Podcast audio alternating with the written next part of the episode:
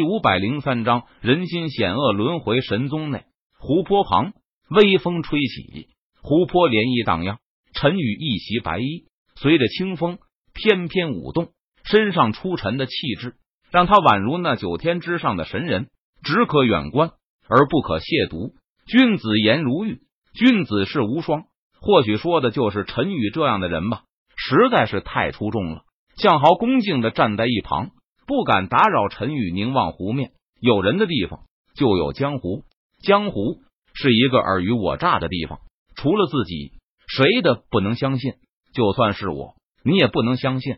陈宇脸色淡然，他开口轻声说道：“师尊，我会信任你的。”向好脸上浮现出坚定的神色，他笃定道：“傻孩子，如是对方假扮我，你又认不出来呢？”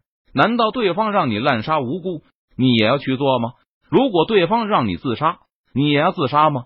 陈宇闻言，他笑着摇了摇头，说道：“不管是什么事情，你都要有自己的认知，有着属于自己的决断，不能我说什么你就去做什么，否则你就是在我庇护下的雏鹰，永远不会长大，也不会有展翅高飞的那一天。”陈宇劝诫道：“是师尊，我知道了。”向豪悉心受教道：“执事大人在前面，就是他。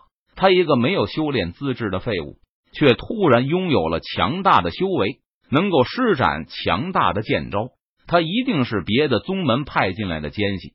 不过，就在这个时候，刚才逃跑的古晋带着轮回神宗执法堂执事和执法堂弟子赶来。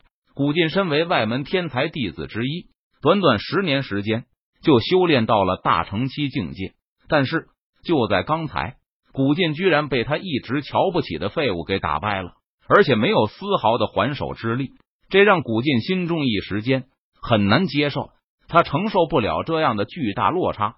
凭什么一个资质极差的废物，凭什么修为实力能够这么强，骑到他的头上？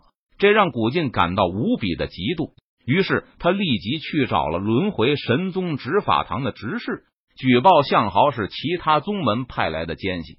执法堂的执事听了古晋的话后，他立即带人前来抓拿向豪。不管古晋说的是真是假，他都要前来核实一下。万一向豪真的是奸细呢？你就是向豪。执法堂执事看着向豪，他问道：“执法堂执事是神王境修为，他一眼就看穿了向豪的实力。”向豪是地仙修为，他只差一步就可以踏入天仙境界了，这让执法堂执事感到吃惊。要知道，向豪是这一届新入门的弟子，短短十年时间，向豪的修为就达到了地仙实力，这修炼天赋可以说是非常优秀的了。回执事大人，我是向豪。向豪不敢怠慢，他连忙回答道。而此时，陈宇的身影早就消失在了原地，不见踪影。陈宇没走，他只是隐藏住了身形，不想让轮回神宗的其他人发现自己的存在。向豪，古晋举报你是其他宗门派来的奸细，你要不要解释一下？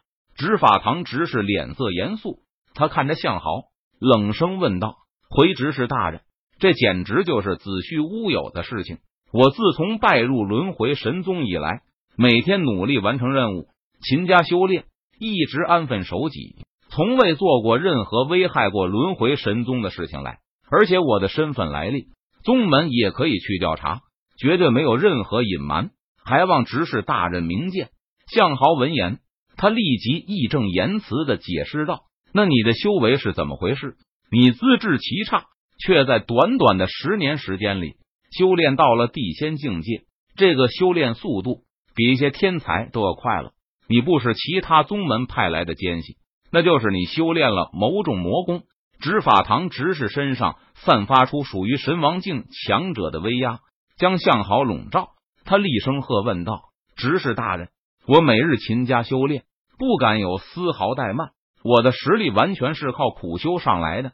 或许我的修炼资质并不差。”向豪脸色微白，额头冒出汗水，他顶着巨大的威压，咬牙回答道：“。”你是说宗门检测的时候出错了？即便如此，那你攻击古晋时所施展的剑诀是怎么回事？要知道，外门弟子除了功法，还不能接触到神通技能。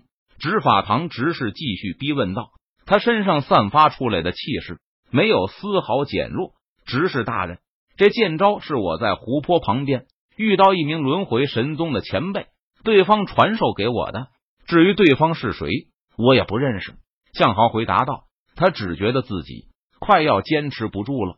毕竟神王境界的气势威压，可不是他一个小小的地仙可以承受住的。”哦。轮回神宗的前辈执法堂执事闻言，他顿时皱眉道：“因为向豪的说法也不是没有这个可能，但是也有可能是向豪在撒谎。毕竟没有人能够证明。好了，这件事情到此为止。不过就在这个时候，陈宇现出身来。陈宇突然出现，顿时吓了执法堂执事一跳。执法堂执事方维生见过前辈。方维生脸色恭敬，他不敢怠慢，连忙向陈宇行礼道：“要知道，方维生可是神王境强者，但是就连他都没有感应到附近有其他人的存在，这说明陈宇的实力仍在他之上，可能达到了神皇境乃至神帝境的修为。无妨，不用多礼。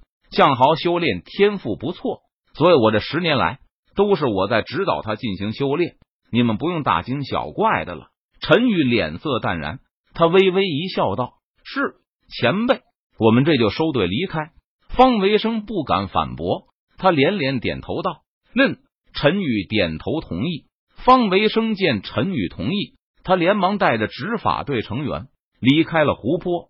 方维生回到执法堂后，他连忙将这事情报告给了执法堂长老。毕竟，陈宇虽然实力深不可测。但也要验证一下对方的身份才行，不然的话，一名实力强大的强者，若不是轮回神宗之人，对方隐藏在轮回神宗，肯定是有什么不可告人的秘密。